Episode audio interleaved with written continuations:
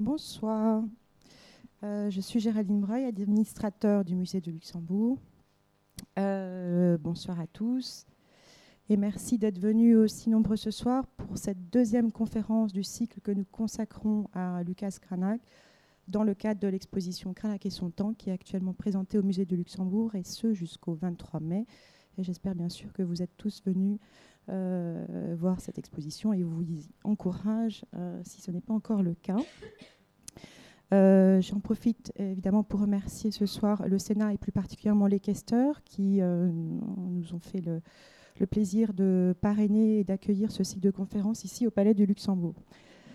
notre invité ce soir, donc Yves Sang, qui est directeur d'études à l'école des hautes études en sciences sociales, merci d'être là et euh, d'avoir accepté donc notre invitation pour nous parler d'une œuvre majeure de Lucas Cranach qui s'appelle La mélancolie et qui est euh, présentée dans l'exposition.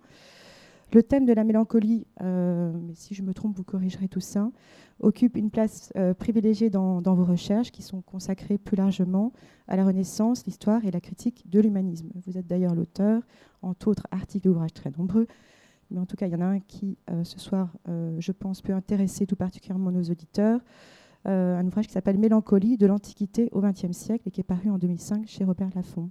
Voilà pour cette présentation très rapide et je vous laisse bien sûr la parole. Bonne conférence. Merci beaucoup, madame, mesdames, et merci à l'auditoire d'être venus nombreux, d'avoir délaissé le soleil qui brille dehors pour le soleil noir que nous allons rencontrer euh, chez Dürer et même chez Lucas Cranach, à dire vrai, puisque mes propos porteront sur un thème précis, celui-là même qui s'inscrit au tableau, la mélancolie, dont je voudrais dire quelques mots très généraux en guise d'introduction. La noirceur du soleil noir est déjà inscrite, comme vous le savez tous, dans le nom même de la mélancolie. Mélaïné Collet, en grec veut dire bile noire, mélas noir. Collet, c'est la bile. Mélancolie veut dire à l'origine, étymologiquement, bile noire. Et pendant des siècles, c'est-à-dire tant qu'a duré la tradition hippocratique et galénique de la médecine, c'est-à-dire jusqu'au milieu du XVIIIe siècle à peu près, on a pensé que la bile noire existait que c'était l'une des quatre humeurs du corps qui, euh, à elles quatre, lorsqu'elles sont en équilibre, donnent une bonne santé. Lorsqu'elles sont en équilibre. Lorsqu'un déséquilibre s'installe, pour une raison ou pour une autre, des maladies surviennent et les tempéraments varient, car les tempéraments sont fonction, eux aussi, des quatre humeurs du corps, selon cette tradition multiséculaire. Et dans le cas de la bile noire, qui, avec le sang, est la plus intéressante de ces quatre humeurs, les deux autres étant la bile jaune et le lymphe, ou la pituite. La bile noire, donc, qui avec le sang, son opposé, est la plus intéressante, a suscité pendant des siècles, et c'est pas fini, avec d'autres schémas scientifiques, bien sûr, depuis la psychanalyse, la psychiatrie, les sciences neurologiques, a suscité d'immenses rêveries et d'innombrables recherches. À l'époque qui nous occupe, c'est-à-dire à la Renaissance, une longue Renaissance qui va de Pétrarque à Giordano Bruno, si vous voulez. Pendant cette période, la mélancolie, en tant qu'attitude physique et morale, suscite d'innombrables débats et passionne tout le monde, toutes les élites en tout cas, pas seulement les philosophes, pas seulement les médecins, mais aussi les artistes. Et on ne cesse, pendant ces siècles de la Renaissance, de relire, de commenter, d'enrichir, quelquefois de contredire, les textes de base sur la mélancolie, qui sont toujours d'un immense intérêt pour nous. Freud ne les a pas frappés de caducité, et ces textes, ils ne sont pas très nombreux, rassurez-vous, je ne vais pas vous les infliger, je vais juste rappeler des noms. Le plus important probablement est dû à Aristote, ou en tout cas à quelqu'un qui s'est fait passer pour Aristote. On l'a attribué à Aristote. pseudo-Aristote, qui a écrit un problème, c'est le titre qu'il a donné, euh, premier problème du 30e livre de ses problèmes, dont la première phrase s'énonce ainsi. Comment se fait-il que lorsque les hommes excellent dans un domaine ou un autre, les arts, la politique, la pensée, la philosophie, comment se fait-il qu'ils soient mélancoliques? Autrement dit, cette question à laquelle le pseudo-Aristote s'efforce de répondre, cette question associe dans son énoncé même l'excellence, le génie, comme on dira dans un autre sens plus tard, à la mélancolie. Le lien entre excellence géniale et un certain état du corps, votre bile noire, qui est en excès ou qui résulte de la combustion d'autres humeurs, cet état-là, cet état physiologique, détermine une excellence intellectuelle. C'est un grand mystère qui a intrigué, pour ne pas dire plus, des générations entières, surtout à la Renaissance. Voilà le texte, un des textes fondateurs, Aristote, problème 31. Un deuxième texte fondateur, c'est celui d'Hippocrate, le médecin, plus ou moins mythique lui aussi, qui a écrit plusieurs traités et textes sur la mélancolie, notamment un très court, dans lequel il définit la mélancolie comme l'association de la crainte, phobos en grec, et de ce qu'on traduit en général par tristesse. Crainte plus tristesse, si ça dure longtemps, on est mélancolique. Voilà une phrase d'une ligne et demie qui a traversé les siècles.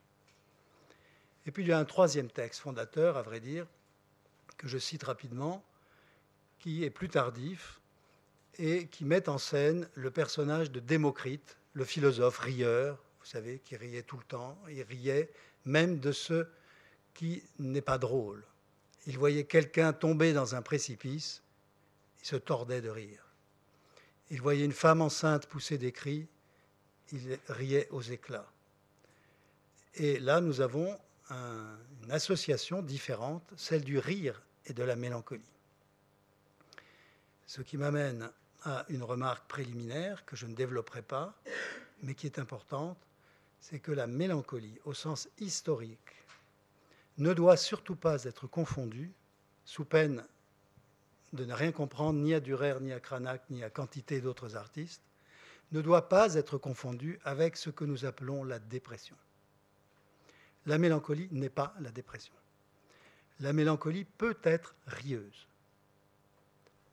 C'est un rire grinçant, c'est un rire sarcastique, c'est un rire cruel, celui de Démocrite.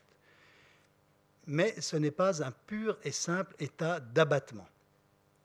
La mélancolie, c'est pourquoi elle fascine les renaissants, est un état ambivalent, positif et négatif. On dira plus tard bipolaire positif et négatif, qui peut vous entraîner, et là nous entrons déjà dans le problème qui a tracassé les artistes de la Renaissance, notamment ceux dont le nom est inscrit au tableau, qui peut vous entraîner soit dans un gouffre épouvantable, vous transformer en bête, vous bestialiser, vous réduire à moins que rien, vous pétrifier, vous déshumaniser, soit à l'inverse, exactement à l'inverse, vous conduire vers le haut, vous diviniser, vous rendre génial, selon l'hypothèse et le questionnement d'Aristote. Voilà l'héritage intellectuel complexe, que je simplifie évidemment, mais même simplifié, il est complexe, des renaissants, philosophes, médecins, artistes, lettrés, humanistes de tout poil ils héritent ces textes et ils les complètent. En particulier l'un d'entre eux, Marcille Ficin, philosophe de Florence, néo-platonicien, qui écrit un livre entier sur la question qui nous occupe, c'est-à-dire sur le rapport entre mélancolie et génie. Et il rédige un manuel. L'ouvrage s'intitule De Vita, de la vie. ou bien encore les trois livres de la vie, un manuel pour les intellectuels. Si vous êtes intellectuel, que devez-vous manger? Comment devez-vous vous habiller? Comment devez-vous vivre?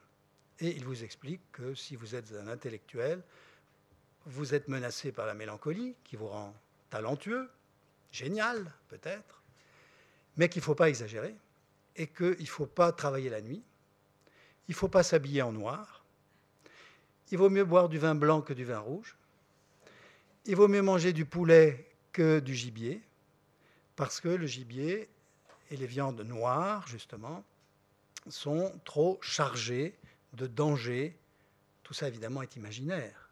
Mais l'imaginaire, c'est capital, surtout pour les artistes auxquels, vers lesquels je me dirige.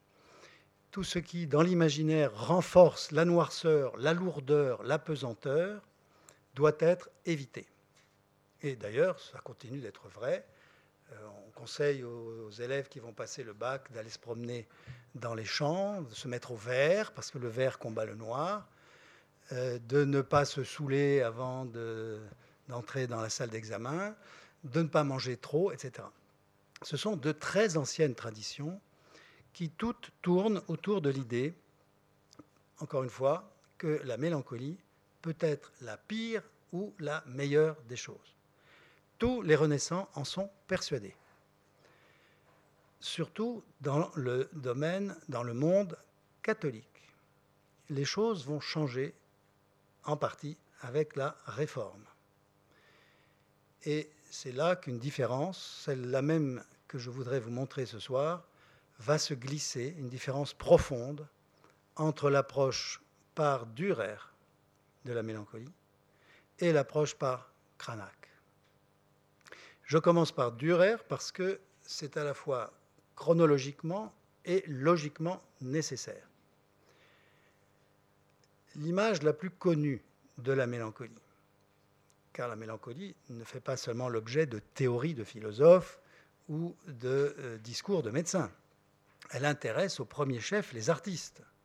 Surtout que le mélancolique, c'est un de ses symptômes, a une imagination qui travaille, les fantasmata, les fantasmes tourne dans sa tête, il voit des images, il a même des hallucinations, il produit des images, et les artistes se doivent d'être mélancoliques. C'est la preuve qu'ils sont bons. Hein, euh, si vous lisez ou relisez Vasari, les vies des peintres par Vasari, vous verrez que 9 peintres sur 10 sont qualifiés de mélancoliques par Vasari. Qu'ils ne sont pas mélancoliques, ils sont nuls. Donc les artistes sont mélancoliques ou, feignent de l'être. Ils ne sont pas tous, heureusement. Et euh, ils produisent des images. Et naturellement, ils ont produit des images de cela même qui fait produire des images, c'est-à-dire la mélancolie. Et l'image la plus connue, que vous avez vue 150 000 fois sur des couvertures de livres et dans des musées, je suppose aussi, je ne peux pas m'en dispenser, je vous la montre. C'est évidemment la mélancolia. Alors déjà, le titre est mystérieux, est déjà discuté. Est-ce qu'il faut l'appeler, l'intituler Mélancolia 1, comme le voudrait l'inscription en haut à gauche, ou bien Mélancolia I? Je ne trancherai pas, ce n'est pas mon propos, mais je commence par là pour vous signaler que cette œuvre, cette gravure, qui est petite et qui est présentée à côté de la mélancolie de Cranach dans le musée du Luxembourg en ce moment, il faut absolument les présenter côte à côte. Ça n'était arrivé qu'une fois de les présenter côte à côte, avant le musée du Luxembourg. C'était dans la grande exposition qui a eu lieu il y a 3-4 ans maintenant au Grand Palais. Et euh, j'avais à l'époque fortement suggéré à Jean Clair, le grand maître de cette exposition, de les mettre côte à côte. Et il m'avait dit, mais tu as raison, il faut toujours les présenter ensemble. Pourquoi faut-il les présenter ensemble? Parce qu'elles sont complémentaires et opposées. C'est ce que je voudrais, sinon démontrer, du moins suggérer. Alors cette image-ci, Durer, 1514, eau forte, noire, par définition. Est, dans l'art occidental, l'œuvre qui a fait couler le plus d'encre. Parce qu'elle est extrêmement énigmatique. Je ne vous proposerai pas la 375e explication de cette eau forte. Je me contenterai de euh, ce qui est important pour saisir le débat qui s'est instauré entre, en quelque sorte entre euh, Dürer et Cranach à propos de la mélancolie. Cette mélancolia 1, appelons-la 1, mais il n'y a pas eu de 2. Si c'est I, ce serait le I de imagination. Appelons-la 1 par convention. Cette œuvre euh, est riche d'allusions, trop riche même peut-être, d'allusions de toutes sortes, à l'astrologie, à la théologie, à l'alchimie. Rien que l'alchimie a donné lieu à des, des, interprétations, pour ne pas dire des délires innombrables. On a convoqué tous les savoirs pour essayer d'éclaircir les mystères de cette œuvre qui nous présente un homme, une femme, un ange, dont on ne sait pas le sexe, pensif, comme vous voyez, on le verra plus tard en gros plan, immobile, silencieux, dans un environnement lui-même énigmatique et immobile. Pas un souffle de vent. Je ne sais pas si vous voyez dans les derniers rangs. Est-ce qu'on voit quand même les détails? Pas une vague sur la mer. La cloche en haut à droite a son battant en équilibre. Rien ne bouge. La balance que vous voyez à côté est en équilibre. Et au milieu d'une sorte de bric-à-brac, très compliqué, et contenant en particulier les instruments de la passion du Christ, des clous, un marteau, etc. Au milieu de ce bric-à-brac inquiétant et énigmatique se tient immobile la créature, l'ange. Les ailes repliées, maussade, hein, c'est moins qu'on puisse dire, un compas dans la main droite, et la joue gauche sur le point serré, comme Madame en ce moment, euh, qui est la posture même de la mélancolie et qui est devenue la posture des intellectuels. Ouvrez le Nouvel Observateur ou n'importe quel journal, vous verrez toujours les intellos se faire photographier comme si. Il faut que ce soit d'ailleurs, pour être authentique, la joue gauche. Beaucoup se trompent. Ce sont de mauvais intellectuels. Pourquoi la joue gauche? Soit dit au passage, parce que dans les théories des médecins de l'époque, le mélancolique avait un sifflement, entendait des sifflements dans l'oreille gauche. donc, la main vient appuyer l'oreille qui souffre. Et euh, nous avons donc là la posture même, devenue un modèle, un paradigme pour des siècles de la mélancolie. Dans une pause contemplative, que les hommes imitent aujourd'hui. Et cette créature est indifférente à nous et jette hors du cadre de la gravure un regard qu'on pourrait dire halluciné. On le verra mieux quand je projetterai un détail tout à l'heure. Sauf l'éclair blanc du regard. Ah, il faut vraiment, moi je le vois, mais pas vous. Seul l'éclair blanc du regard illumine un peu le visage, de même qu'une comète à l'arrière-plan, en haut à gauche, éclaire le ciel fuligineux, noirci. Voilà l'œuvre la plus célèbre dans le monde occidental pour représenter la mélancolie. Mais elle a une rivale.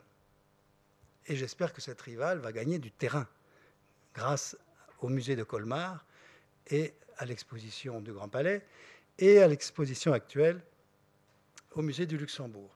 Cranach, lui, n'a peint que des mélancolies lumineuses, éclatantes, coruscantes, pourrait-on dire. Il n'en a pas peint une, il en a peint au moins quatre, peut-être cinq, peut-être six. Mais nous avons de la chance, c'est la plus belle qui est au Luxembourg. Ce n'est pas la plus grande, mais c'est, à mon sens, la plus réussie. La première version, celle qui n'est pas, pas présentée dans l'exposition en cours, date de 1528 et elle appartient à un musée, à un collectionneur suisse particulier. Elle présente quatre bambins qui tourmentent un lévrier, un chien. Elle est vêtue de rouge et elle surveille ses enfants en taillant une baguette. À ses pieds, je n'ai pas de photo de, cette euh, mélancolie de 1528. À ses pieds se trouve un compas, une sphère, un ciseau et une table d'un jaune vif. Si vous avez vu l'exposition et si vous avez bonne mémoire, vous voyez que ça ressemble déjà par avance à celle qui se trouve présentée à l'exposition de Luxembourg. En 1532, une deuxième version est proposée par euh, Cranach, version qui se trouve à Copenhague et dont j'ai là une photo. ça, c'est celle que voilà la version de Copenhague, qui a un format différent et euh, qui présente quatre poutis, non trois ici, trois poutis qui essaye, sous l'œil d'un lévrier, il y a toujours des chiens. Euh, chez Durer, vous l'avez remarqué aussi, le chien. Le chien est un animal mélancolique, selon les explications anciennes. Excusez-moi, je vous donne l'explication médicale. Parce qu'il renifle ses excréments. Hein, il a le goût de l'excrément, comme le mélancolique. Il aime le pourri. Il aime les choses sales. C'est une des explications. Eh bien, sous l'œil de ce euh, lévrier, qui n'a pas l'air bien méchant ici, euh, des enfants essayent de faire passer une sphère, ce qu'il y a de plus mobile, à travers un cerceau qui est trop petit. Jamais la sphère ne passera à travers ce cerceau. Travail impossible de la, de la mélancolie. La même année, c'est-à-dire 1532, Cranach produit la plus belle, celle que par convention on va appeler la plus belle, la nôtre, euh, celle, qui, euh, celle qui de, de, manière obsédante, car on ne se détache pas facilement de cette œuvre une fois qu'on l'a étudiée, de manière obsédante vous attend ou attend votre nouvelle visite dans, dans l'exposition. La date figure sur le bord de la table avec la signature du peintre, c'est-à-dire le, serpent, le serpent ailé. Et elle, euh, elle représente cette fois, d'une manière différente, la dame rouge, la sphère, le chien triste, les bambins. De manière très différente, puisque cette fois, nous avons quatre poutis ou enfants ou bambins dont l'un oscille sur une immense balançoire, dont le point d'attache n'est pas visible.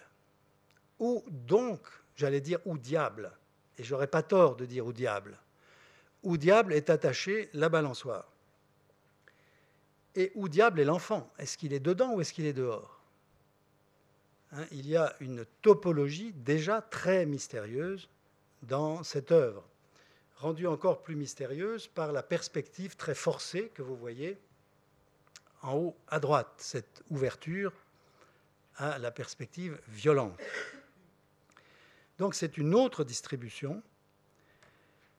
Le chien triste est toujours là, mais il nous regarde.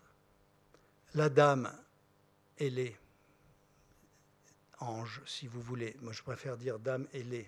Et je vous suggérerait à la fin que ce n'est pas du tout un ange, mais tout le contraire, est en train de tailler une baguette dans un geste à la fois provoquant, érotique et mystérieux, tout en nous regardant, comme le chien.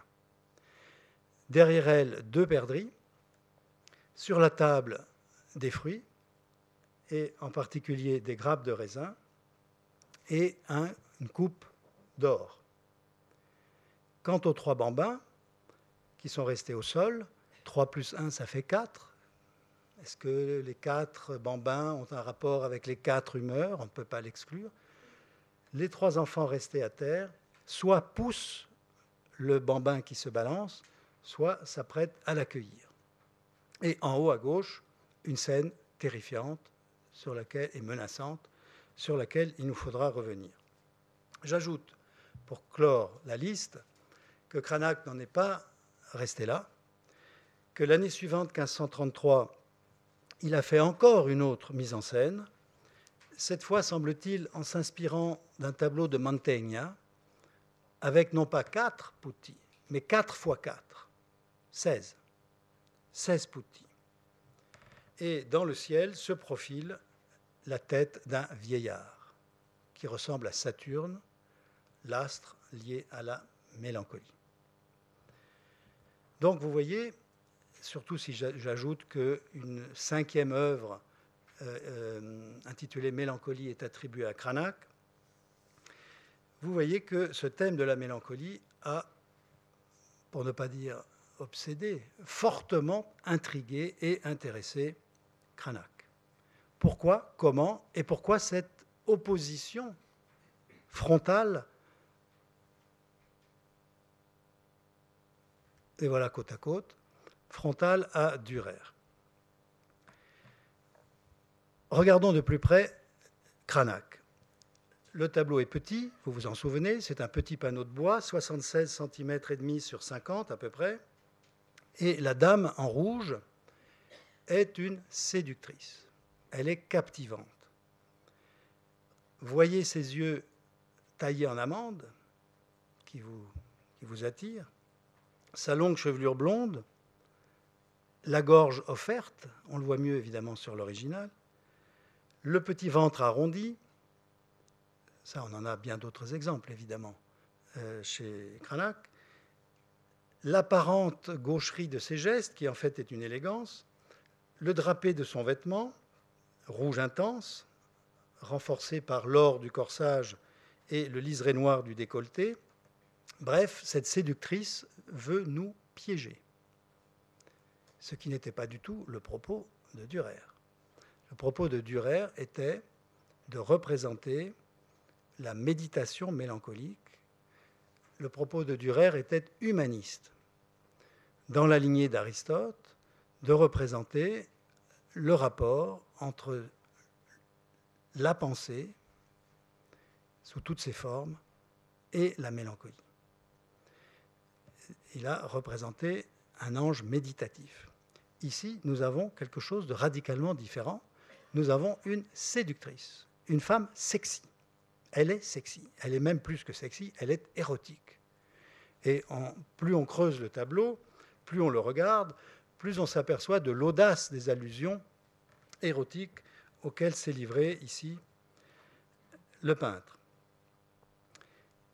Notez aussi euh, si vous avez la pratique et l'habitude de, tracer des lignes lorsque vous regardez des tableaux, des lignes de convergence, vous voyez toutes les lignes qui convergent, vers le sein délicat de la dame en rouge.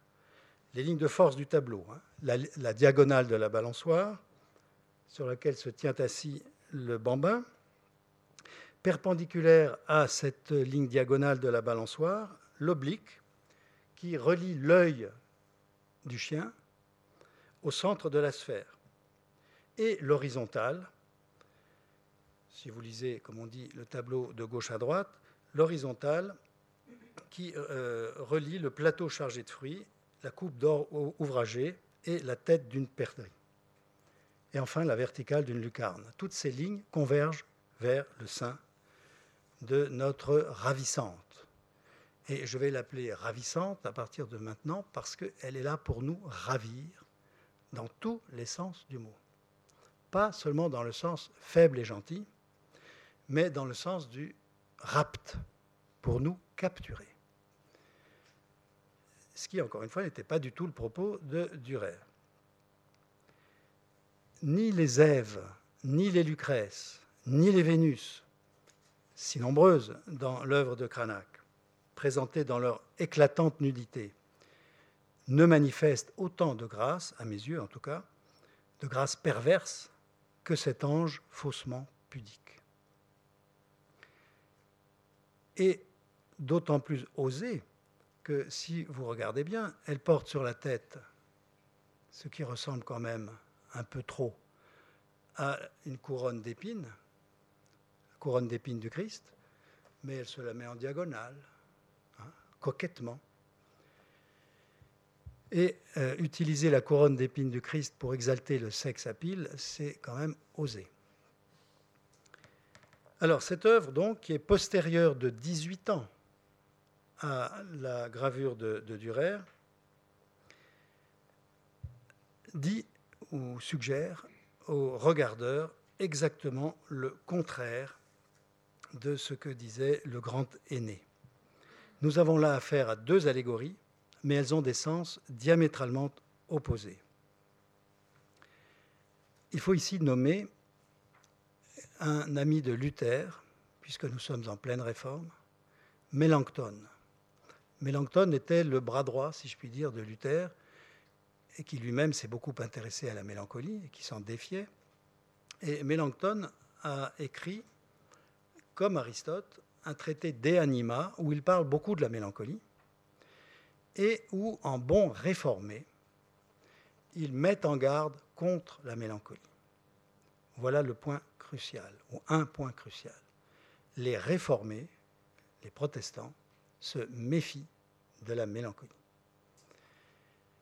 se méfie en particulier de l'habitude latine, florentine, romaine, italienne, puis française, qui s'est développée au cours de la Renaissance, l'habitude de considérer la mélancolie comme liée trop étroitement au génie. Les réformés vont dire non, elle n'est pas liée au génie, elle est liée au diable. Elle est liée au péché gare à la mélancolie. C'est un piège. Voilà la ligne idéologique, si vous voulez, ou philosophique ou théologique, que défendent les réformés dans ces années-là, et qui d'ailleurs continuent d'être valables dans la pensée réformée d'aujourd'hui. Eh bien, Mélenchon, auquel il faut se référer pour bien comprendre euh, le tableau de Cranach, souligne fortement les dangers de la mélancolie, alors même qu'il est, lui, un humaniste. Il a lu Aristote, il a lu tous les textes dont je vous ai parlé d'abord. Mais d'un point de vue religieux, il crie casse-cou. La mélancolie, c'est mortel. Ça vous conduit au diable. Et autant Durer met en scène un sombre drame de la connaissance, un drame spéculatif. Autant, de son côté, son cadet met en scène euh, de manière dynamique, hein, euh, la balançoire, le mouvement, et coloré, chromatique, met en scène un épisode de rapt de l'âme de celui qui regarde et qui se laisse attraper par la mélancolie. tout ce que euh, Panofsky, Klibanski et Saxel, je, nomme les auteurs du livre le plus important qui ait été écrit euh, depuis longtemps sur la mélancolie, Saturne et la mélancolie, tout ce qu'ils ont étudié dans cet énorme ouvrage, qui se vend toujours très bien d'ailleurs chez, chez Gallimard, tout ce qu'ils ont exploré, c'est-à-dire des siècles et des siècles de réflexion sur la mélancolie, va dans le même sens c'est-à-dire le rapport entre mélancolie et connaissance. Et ce livre, pourtant merveilleux, prodigieux, a un défaut, il n'a pas mesuré la force de la protestation des protestants contre cette attitude valorisante de la mélancolie. Les protestants ne supportent pas que l'on valorise, sous prétexte qu'elle est liée à la génialité que l'on valorise le tempérament mélancolique. Donc il faut lire Panofsky, Klibanski et Sachs, mais il ne faut pas les croire à chaque page.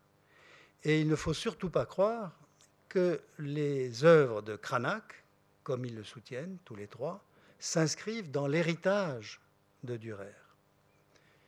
Ils s'y inscrivent en un sens, puisque vous voyez bien que Cranach reprend des éléments de Dürer. Le chien, la sphère, les ailes de la créature. Et il y en a d'autres. Mais avec ces mêmes éléments, ces mêmes attributs, Cranach dit et montre tout le contraire de Dürer. On ne peut pas imaginer deux œuvres plus antithétiques dans leur complémentarité même. Le cadet cite l'aîné, mais il le subvertit. Et c'est ce que je voudrais euh, vous montrer de manière plus précise. Dans le cas de Dürer, il s'agit, ça, a été brillamment démontré par Panofsky et ses amis, il s'agit de présenter le portrait de euh, la géométrie liée au portrait de l'homme mélancolique.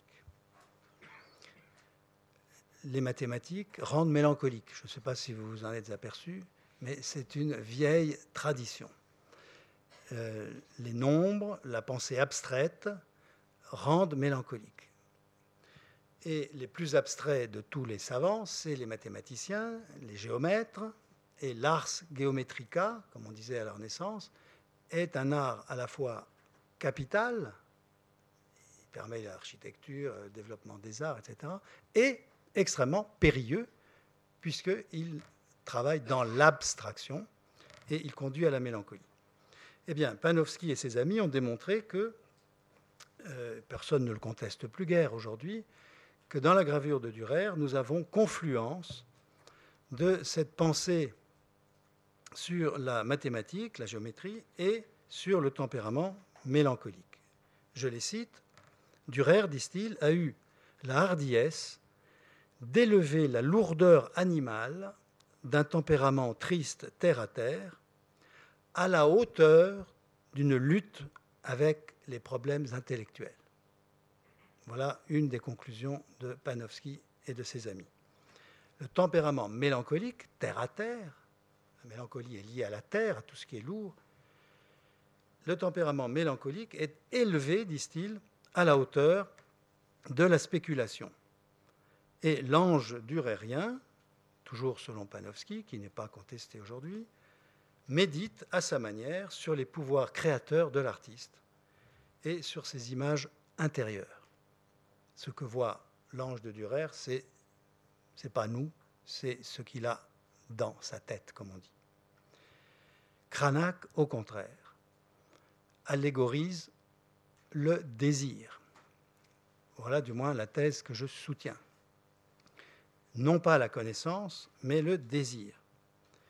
Et dans son œuvre, une dynamique, une dynamique érotique, se substitue à l'immobilité méditative.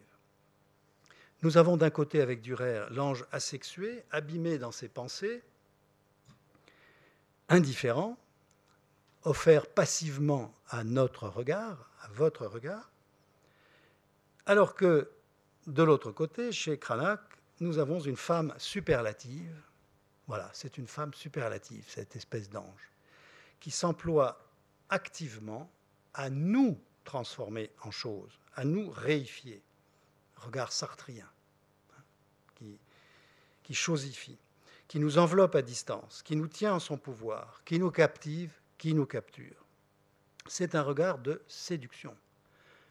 J'ai cité Sartre, mais j'aurais mieux fait de citer Kierkegaard, qui a parlé, peut-être pensait-il à Cranach, euh, qui a parlé à propos de la mélancolie et de la séduction du regard oblique. Le regard oblique. C'est exactement ce regard oblique que nous lance la, la, ravissante de Cranach. Et cette mélancolie, cette dame en rouge, cette ravissante, est experte en artifice, en leurre, assez habile pour ne pas se présenter à nous sous un aspect calamiteux. La ruse de la mélancolie, c'est d'apparaître séduisante. C'est ça la réponse protestante à l'humanisme latin, romain. Et ce, regard qu'elle nous lance n'est pas saturnien, il est vénérien. Il ne vient pas de Saturne, il vient de Vénus. Et il est vrillé, lancé sur le spectateur par l'ambassadrice de la déesse des amours, Vénus. Vénus qui est ici emblématiquement représentée par divers attributs. Les pommes sur la table, dont je n'avais pas parlé. La pomme, c'est un des emblèmes de Vénus, vous savez, depuis euh, l'histoire du jugement de Paris. Le couple d'oiseaux derrière elle, les perdrix, ce sont les oiseaux de Vénus. La ceinture, peut-être, cette ceinture ouvragée qu'elle a. La balançoire elle-même, allusion astrologique possible, possible. Euh, allusion au signe de la balance, qui est le premier domicile de la planète Vénus qui régit la volupté. Et puis surtout, prenez garde au fait qu'elle taille une verge. On peut bien dire verge ici. Hein. Enfilée sous son aisselle, en la dépouillant d'une écorce, dont vous voyez peut-être. Non, on ne le voit pas ici. Je ne pense pas que vous soyez à bonne distance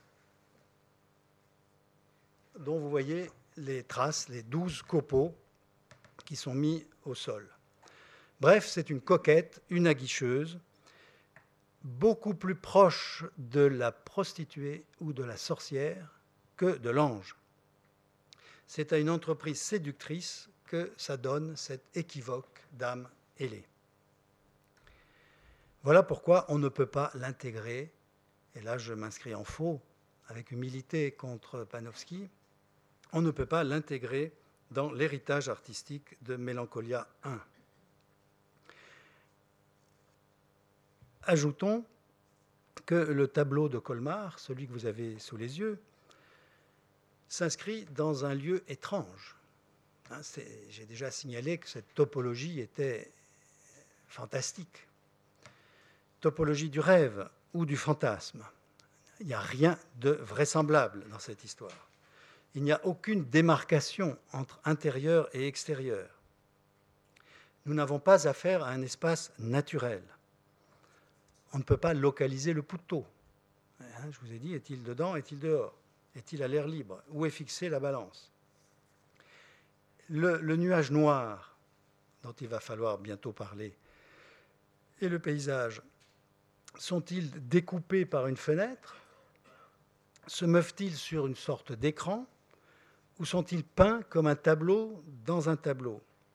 Tout cela crée un malaise. Hein, si vous restez assez longtemps, comme je vous y engage, devant ce tout petit tableau brillant, qui, à mon avis, est un des chefs-d'œuvre de l'exposition, si vous restez assez longtemps, vous allez être capturé et de plus en plus inquiet. D'abord, vous dites Ah, que c'est beau, magnifique, ce rouge, ce regard.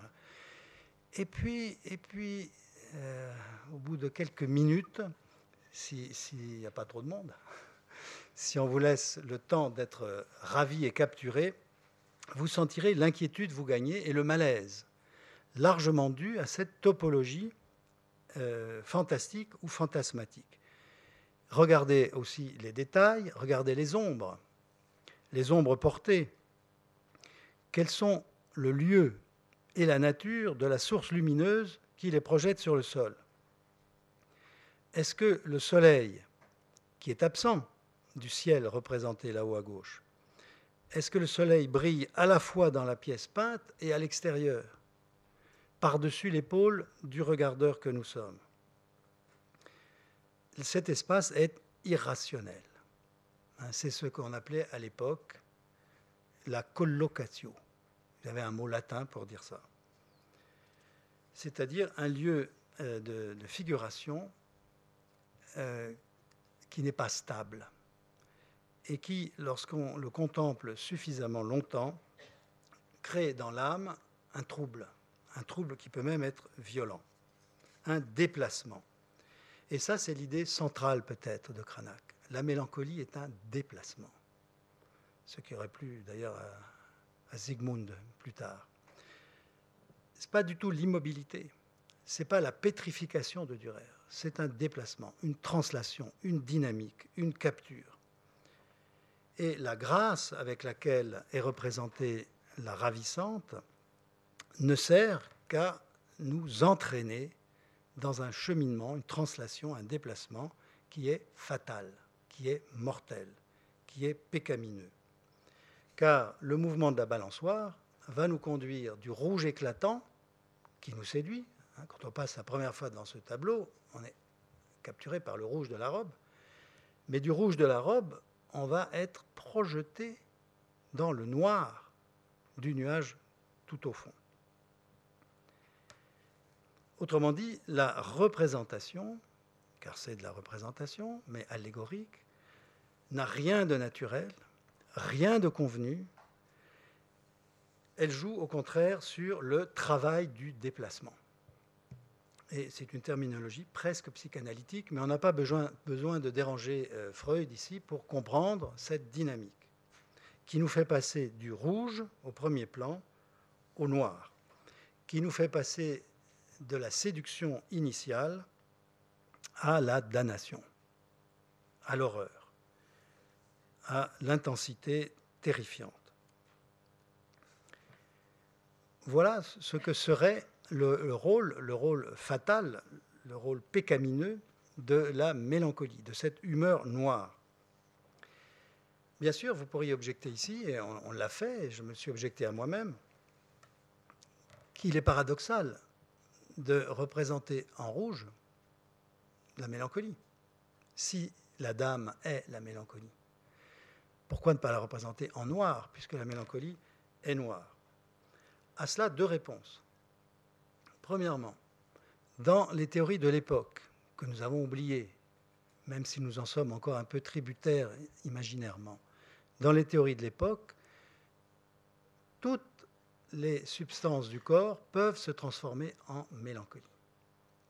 La bile jaune, la, pituite, le sang aussi. Le sang brûlé, on disait à l'époque aduste, ça veut dire brûlé simplement, brûlé dans le chaudron de nos entrailles, dans notre estomac, dans notre appareil digestif, le sang brûlé devient ou peut devenir, lui aussi, le noir goudron de la mélancolie. Le rouge peut se transformer en noir. Le jaune peut se transformer en noir. Tout peut se transformer en noir dans les viscères, dans le processus de, la digestion. C'est pourquoi l'alimentation est si importante à l'époque.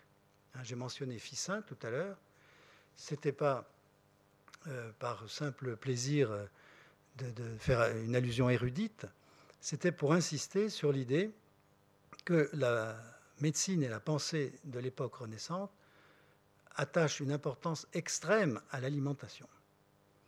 Car ce qui se passe dans nos viscères, dans nos organes, dans notre estomac, a des répercussions immédiates sur notre tempérament, sur nos pensées. Il n'y a pas solution de continuité entre le corps et l'esprit. L'esprit, c'est de la production physiologique. Et si on a une mauvaise alimentation, un mauvais rythme de vie, même la liqueur de vie, le sang, peut se retourner contre nous et devenir de la bile noire. Le, rouge peut devenir du noir. C'est l'effet de cette combustion. J'ai cité des auteurs grecs et latins et italiens. J'aurais pu citer un auteur arabe, Avicenne, qui a euh, beaucoup écrit lui aussi sur la, question et qui a été lu, traduit en latin, et lu par euh, Mélenchon, par exemple. Ce même Mélenchon qui certainement a intellectuellement inspiré Cranach. C'est la pensée de Mélenchon que l'on voit ici en quelque sorte en image. Vous voyez qu'il ne faut pas s'éloigner trop longtemps des théories médicales la, la, médecine fait partie de la pensée quotidienne à la Renaissance. Il y a un rapport entre la médecine et l'art. Il y a une pensée médicale qui est très étroitement connectée à la pratique artistique. Il ne faut pas séparer les disciplines comme nous faisons aujourd'hui. Aujourd'hui, la faculté de médecine, la faculté des sciences, la faculté des lettres, etc. La Renaissance avait au moins ceci de béni que euh, la pensée circulait sans entrave de l'un à l'autre. Et vous avez des grands auteurs qui étaient à la fois des théologiens, des médecins, des philosophes Marcille Fissin, par exemple. Et puis, euh, vous en avez qui étaient des peintres, sculpteurs, poètes, Michel-Ange, pour ne pas parler de Léonard. Donc, impossible de faire des découpages disciplinaires. Euh, la médecine, la philosophie, la pensée religieuse, la pratique artistique se donnent la main. Et dans le cas de Cranach, la pensée religieuse est essentielle. L'un des grands paradoxes de Cranach, comme vous le savez bien, et nous le mesurons ici sur un exemple précis, est d'être à la fois un homme extrêmement religieux et un homme extrêmement érotique. Il y a un, lien étroit entre l'érotique et le religieux chez lui. C'est peut-être pourquoi il nous intéresse tellement depuis euh, un demi-siècle. Hein, depuis sa, j'exagère un peu en disant ça, mais je dirais presque sa redécouverte par euh, des, de grands anthropologues, par des gens comme Michel Léris Georges Bataille, euh, nous savons, nous avons pris conscience du fait que l'effet qu'il produit sur nous tient en grande partie à ce mélange d'exigences intellectuelles austères et d'audace érotique. Et là, je crois que nous en avons un exemple éclatant. Nous avons des audaces érotiques. Une femme taille une verge, euh, ce qui est à la fois un geste de castration et de masturbation. Et cette euh, femme est en même temps l'ambassadrice de la déesse des amours, l'ambassadrice de Vénus, chargée allégoriquement de nous dire, attention, je suis séduisante parce que je suis mélancolique, mais je suis un danger mortel. Je vous expédie dans le nuage noir à l'arrière-plan. Alors je viens à cet arrière-plan et à ma conclusion, puisque le pendule en face de moi m'indique que quelques minutes seulement euh, restent à ma disposition. Et j'invoquerai ici un autre auteur que je ne vous ai pas nommé, euh, Peusser, Peuker, qui a écrit un ouvrage intitulé Des devins, et où il s'est intéressé aux visions, aux hallucinations qui frappent les mélancoliques. Comme je vous l'ai dit, les mélancoliques ont une activité fantasmatique intense. On le sait depuis l'Antiquité. Ils fantasment. Ils, font, produisent des fantasmata, des images sans cesse.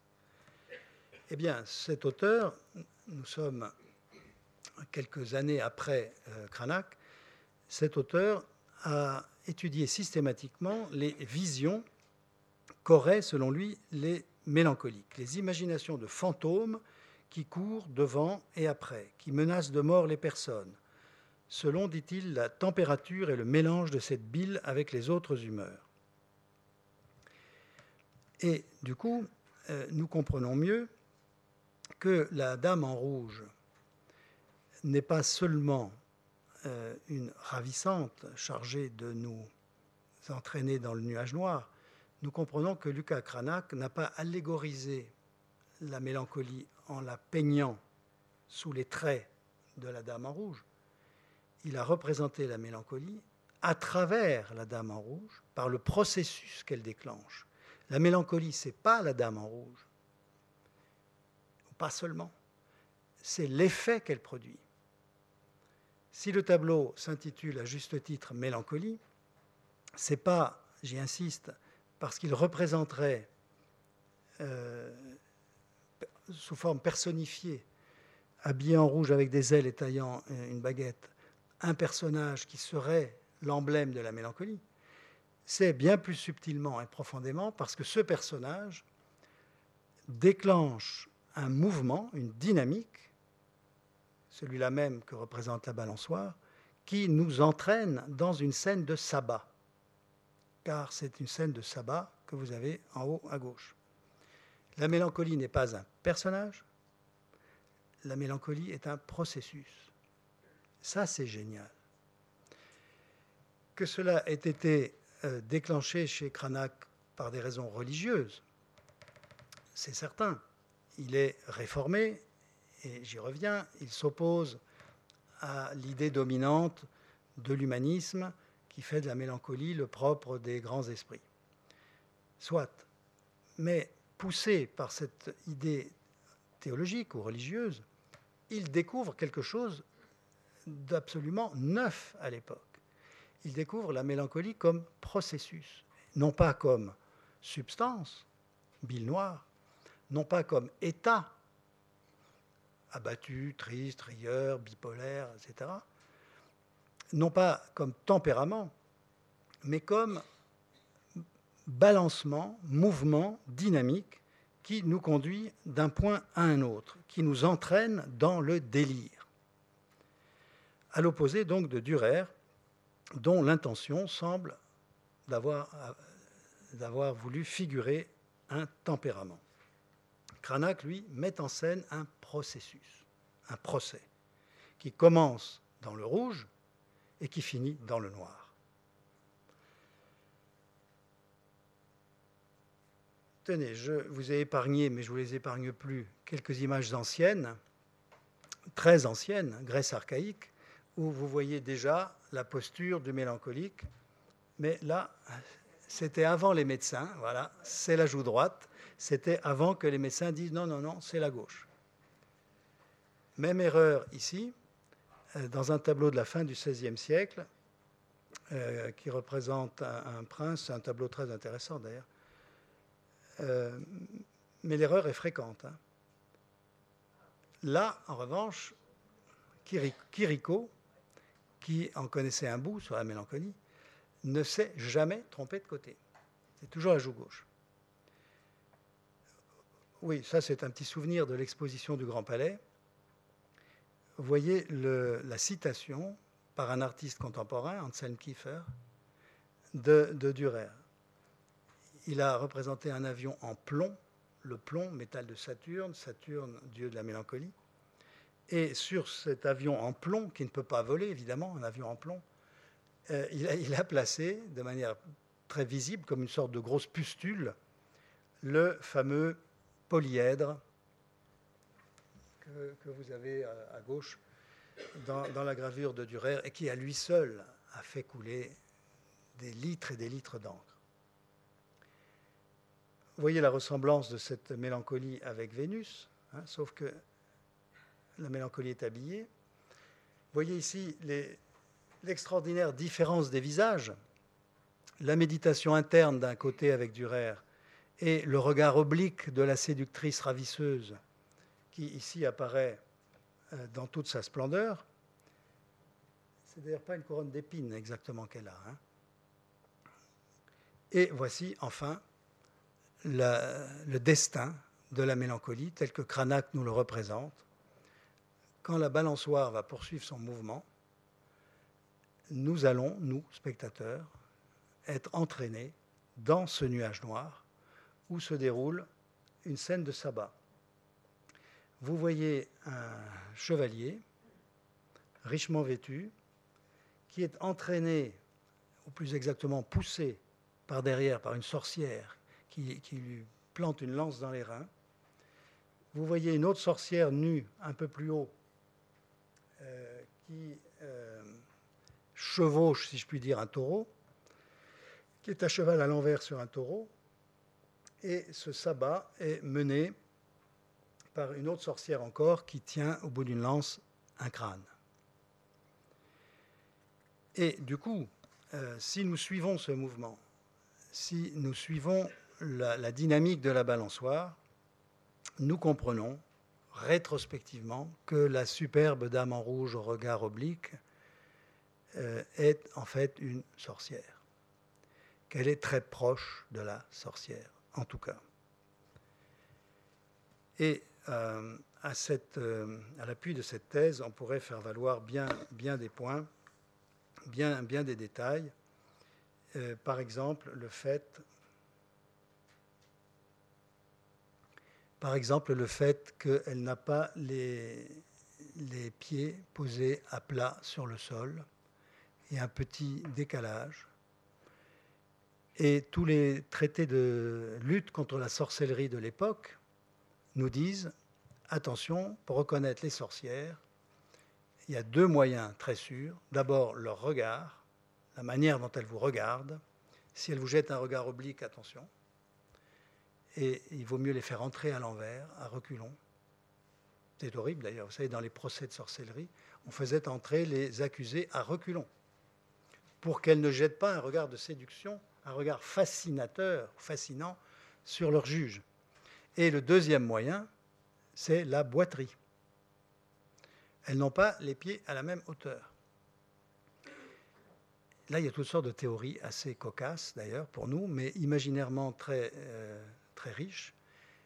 Les femmes qui boitent courent plus vite au sabbat.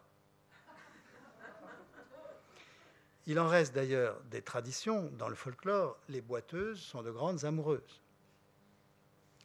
Hein, ça se dit encore, ça se pense encore. J'ai même entendu un de mes étudiants dire ça à, une étudiante qui boitait. ça marche encore. Pour les hommes aussi? Ah, moi, j'ai jamais entendu pour les hommes. Et prenez garde aussi, puisqu'il s'agit de, Cranach, à la fréquence de euh, cette représentation. Regardez toujours les pieds des personnages de, de Cranach, qui sont toujours significatifs et, troublants, en particulier lorsqu'ils euh, sont chaussés de cette manière. Euh, ce tableau de Cranach, la mélancolie, n'est pas le seul, loin de là, où vous verrez ces espèces de, pantouflettes à, à barres parallèles. Vous en trouverez chez d'autres personnages qui sont tous des personnages suspects, malsains. Par exemple, dans mon souvenir, euh, Dalila, celle qui coupe les cheveux de Samson, est chaussée des mêmes petits escarpins troubles qu'on ne voit pas souvent dans les œuvres d'art de, de l'époque. Et du coup, si nous suivons cette piste, ce raisonnement, comme nous sommes presque obligés de le faire à cause de la dynamique de la balançoire, la baguette qu'elle taille n'est pas seulement un instrument permettant une allusion érotique, c'est aussi une baguette de sorcière. Elle joue le, jeu de la séduction malfaisante. Souvenez-vous enfin de la coiffe, de la transgression qui s'accomplit avec cette sorte de couronne du Christ, la coiffe, plus les sandalettes, plus la baguette, plus le regard fascinateur, tout cela fait signe vers une activité extrêmement malfaisante de la séductrice.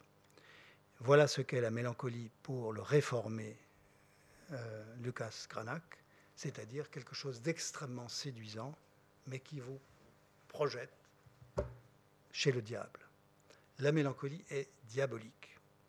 Et là, nous avons une opposition idéologique et pas seulement esthétique très forte avec Dürer, pour qui la mélancolie était, au contraire, le tempérament du mathématicien, du philosophe, du penseur, de celui qui, dans un contexte euh, chrétien, bien sûr, euh, accomplit sur Terre ce qu'un homme peut faire de mieux, c'est-à-dire penser à sa condition. Alors Dürer dit, ce qu'il y a de mieux, c'est penser à sa condition.